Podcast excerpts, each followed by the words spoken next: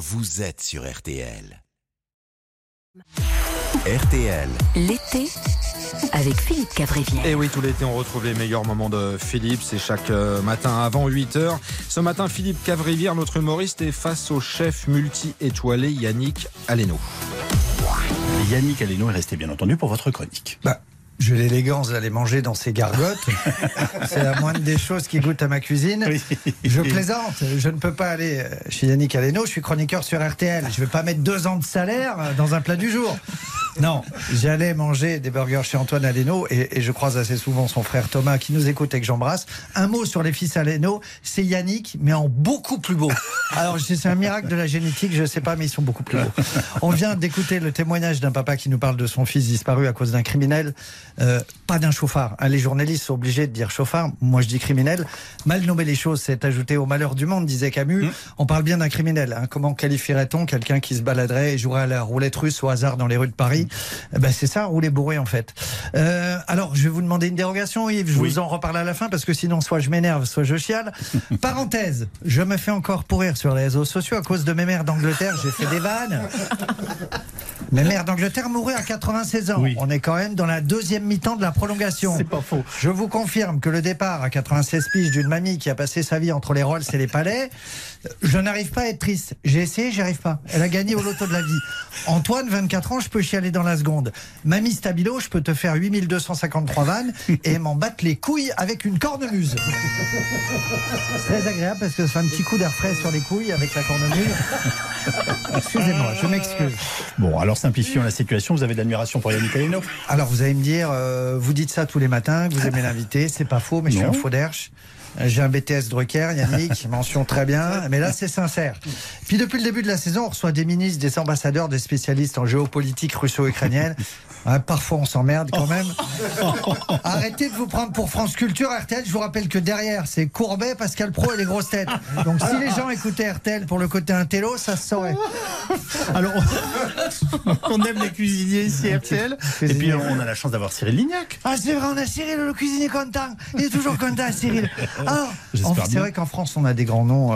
On a les noms, on a Gagnère, Ducasse, Vera, Piège. D'ailleurs Louis Baudin me faisait remarquer. On dit que les bonnes femmes passent leur temps en cuisine, mais c'est quand même nous qu'on fait la meilleure tambouille.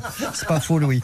Alors, Cyril Lignac, il est jeune, il est talentueux, mais je trouve euh, qu'en cette rentrée, il y a un petit relâchement ah de bon Cyril Lignac. Alors, j'ai la délation en horreur, il va vous me connaissez, oui. mais j'aimerais qu'on s'arrête sur les dernières recettes de Cyril. Il nous a proposé quand même. La petite barre de céréales. La, pardon la, petite barre, la petite barre de céréales. La petite barre de céréales. Oui. Alors, pour, il a peut-être un petit coup de mou, je me suis dit, ça arrive. Semaine dernière, oui. récidive.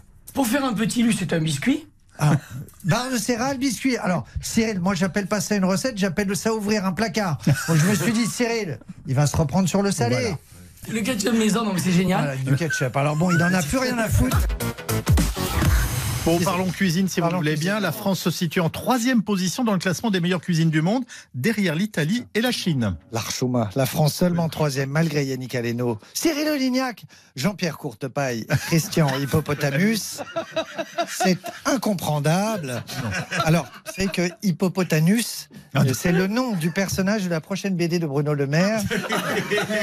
Mathieu nous en parlait. Il est porté sur euh, la chose, notre Bruno. Alors, j'ai été très étonné de ce classement parce que quand tu vois la tête de nos gars en cuisine à Paris, ça devrait être le Pakistan en proms. Saluons quand même la victoire des Italiens. Ne soyons pas mauvais perdants. Comme Yves qui m'a confié, c'est sûr que les Rital ont encore triché. Voilà.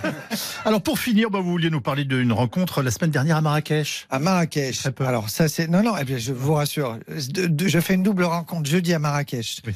Euh, je partage avec vous ce matin parce que ça, ça dit quelque chose. Je discute à la piscine avec Gérard Boyer qui est un immense chef étoilé. Un, il a 80 ans et quelques, et il me parle de Yannick avec admiration.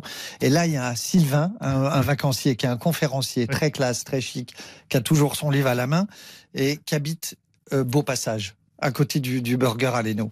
Et il me dit, le soir de, de, du de, dimanche tragique, il me dit, je rentre de vacances, j'ai rien, je descends au burger. Et c'est le dernier, un des derniers clients. Et il y a une jeune fille qui arrive, euh, qui lui dit euh, bah, installez-vous, machin, et il lui dit je suis dans les derniers clients. Dès que je suis le dernier, vous me le dites et je, m'en vais. Hein elle lui dit ok, d'accord. Et au bout de 20 minutes, elle revient, la jeune fille, elle lui dit je suis désolé, vous m'avez demandé, mais je vous, êtes le dernier, mais vous pouvez rester. Et Sylvain, qui est très chic, il dit Mais non, non, non, j'habite au-dessus, donc j'y vais.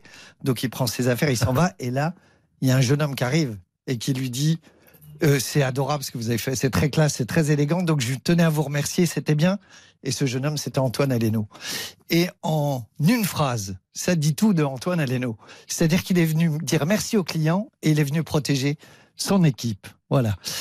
Donc, longue vie à l'association Antoine Aleno. Et c'était fou qu'il y a quatre jours, on me parle d'Antoine en ces termes. Et ça ne m'étonne pas du tout. Philippe Cavrivière, juste avant 8h, c'est tous les matins.